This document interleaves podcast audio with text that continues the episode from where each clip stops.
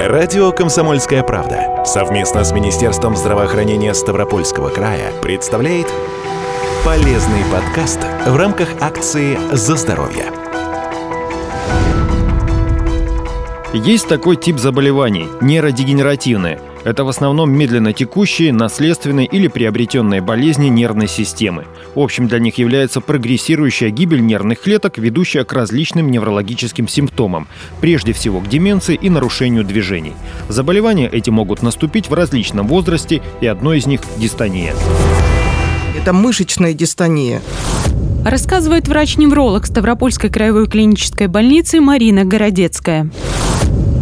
То есть, когда мышечная дистония, это синдром дистонии, он характеризуется непроизвольным, медленным или повторяющимся быстрым движением, вызывающее вращение, сгибание или разгибальные отдельных частей тела или туловища. И еще формируются патологические позы из-за того, что у нас идет выраженное сокращение мышц непроизвольное. Здесь сразу надо оговориться, с вегетативно-сосудистой дистонией это не имеет ничего общего, кроме одного слова в названии. Мы в этом подкасте будем говорить о дистонии мышечной. Дистонии в нашем конкретном случае называют синдром, при котором происходит постоянное либо спазматическое сокращение мышц, затрагивающее как мышцу-агонист, так и противодействующие ей мышцу. Спазмы мышц часто непредсказуемы. Они изменяют нормальное положение тела, могут носить хронический характер и вызывать значительное неудобство, боль и потерю трудоспособности. Вот просто представьте, что вы хотите взять карандаш. Пальцы у вас, возможно, свободно сгибаются в суставах, но собрать их в щепоть, чтобы удержать тонкую палочку карандаша для последующего следующего письма вы не сможете. Мешает скованность мышц, когда пальцы остаются в положении недособранного кулака. С такими мышцами и отвертку удержать не получится, не то что закрутить этой отверткой шуруп. И заболевание это не такое уж и редкое. На 100 тысяч человек, в зависимости от региона, может приходиться от 3 до 11 случаев. Такой разброс вероятных пациентов неврологи связывают с тем, что причины возникновения дистонии могут быть самые разные, как плохая наследственность, так и сильные травмы головы или шеи. У нас есть дистония разная. То есть у нас есть ранняя дистония, которая встречается в новорожденном возрасте, в молодом возрасте у детей. У нас бывает дистония, которая первичная дистония в 90% случаев. Еще есть дистония, которая связана с приемом кое-каких препаратов, которые тоже дают вот эти дистонические сокращения мышц. Лекарственные препараты, о которых упомянула врач-невролог Марина Городецкая, это в основном нейролептики, которые назначаются врачами-психиатрами. То есть лекарства, способные подавлять психомоторное возбуждение возбуждения.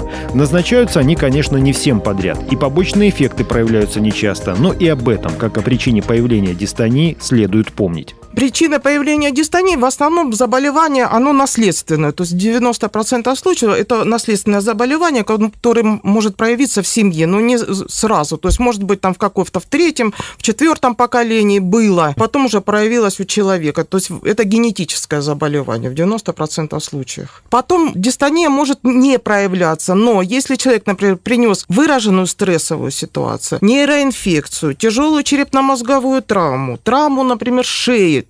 тяжелую крайнюю цервикалию, она может спровоцировать проявление дальнейшее появление вот этой мышечной дистонии. К сожалению, дистония осложняет жизнь людей еще и тем, что сразу без сомнений понять то, что у вас именно это заболевание, не получится. Специальных высокотехнологичных диагностических инструментов для выявления дистонии нет. Не поможет в диагностике ни магнитно-резонансная терапия, ни рентген, ни УЗИ. К тому же первые симптомы иногда могут быть похожи на симптомы других, более распространенных заболеваний бывает непроизвольный поворот, например, головы к плечу. То есть у человека впервые появляется боль в шее, которую длительно, долго лечат как остеохондроз. Потом человек начинает замечать, что у него выраженное, с одной стороны, идет напряжение мышц. Опять же, мы лечим остеохондроз. Да? И потом он начинает замечать, что появляется боковой поворот головы к одному плечу, или боковой поворот с откидыванием назад головы, например, или поворот и с поворотом подбородка к плечу. И при стрессовых ситуациях это усиливается усиливается, и тогда мы уже нужно обязательно обратиться к доктору, невропатологу экстрапирамидному, чтобы он понял, что это такое. Это лечение совершенно разное. Люди с подобными позами сразу обращают на себя внимание их неестественностью, вычурностью. Иногда человек постоянно очень сильно зажмуривается. Это тоже симптом дистонии. Реакция это непроизвольная, и сделать с ней самостоятельно ничего невозможно. И, как вы понимаете, с таким симптомом не то что работать, отдохнуть нормально не получится. Эти непроизвольные сильные зажмуривания длятся по несколько секунд и происходят несколько раз в минуту. Даже телевизор нормально не посмотришь. Врачи в подобных случаях напоминают стандартную формулу. Если в вашей повседневной жизни организм ведет себя не так, как раньше, не надо самостоятельно ставить себе диагноз, основываясь на том, что это у вас возраст такой. Идите к врачу.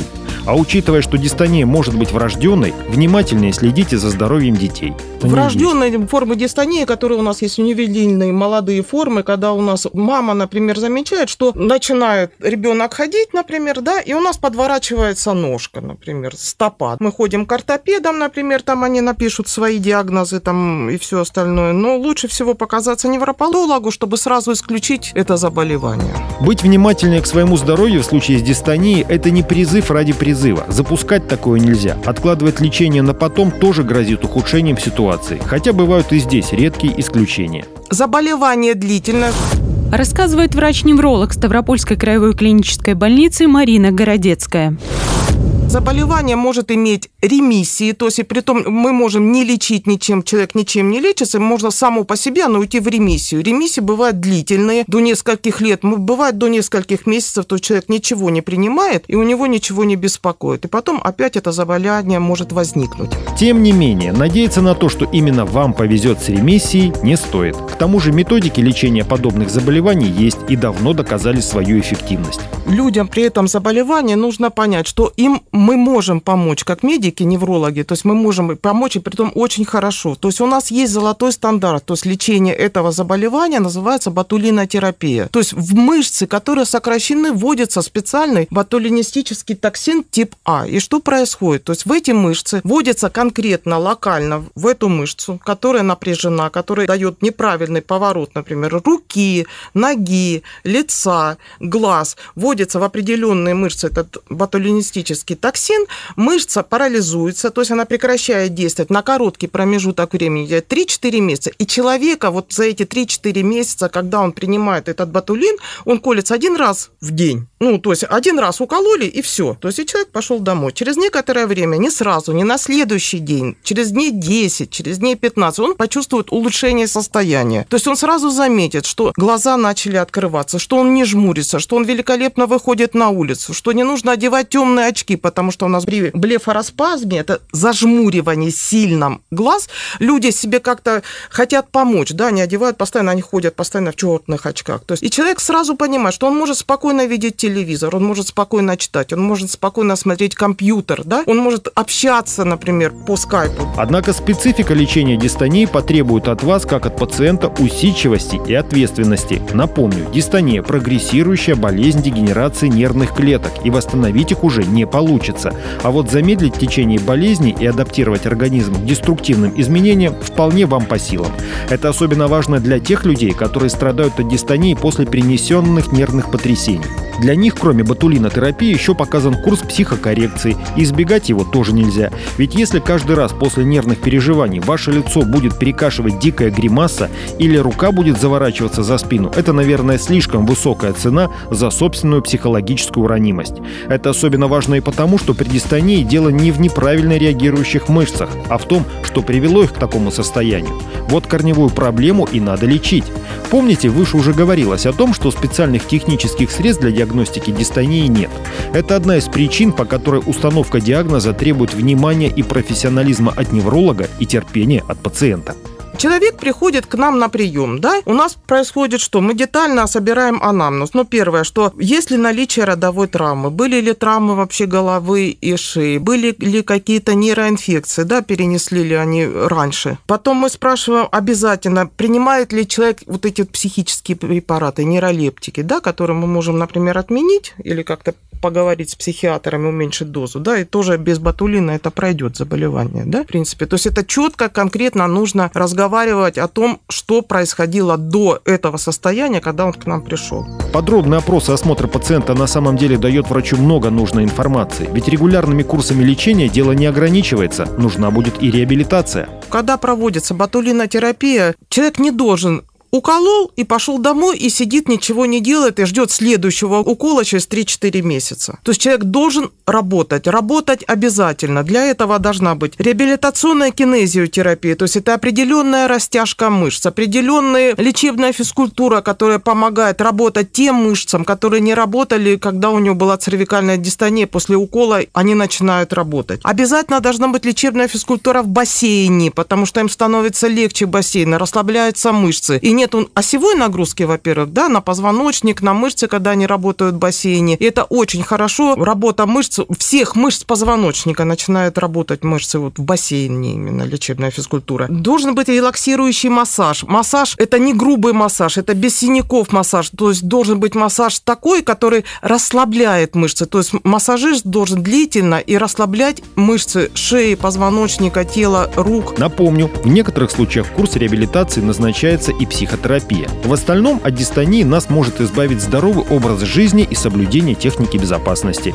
То есть, если вы регулярно катаетесь на велосипеде, то во избежание травм головы, которые тоже могут привести к дистонии, катайтесь только с защитным шлемом.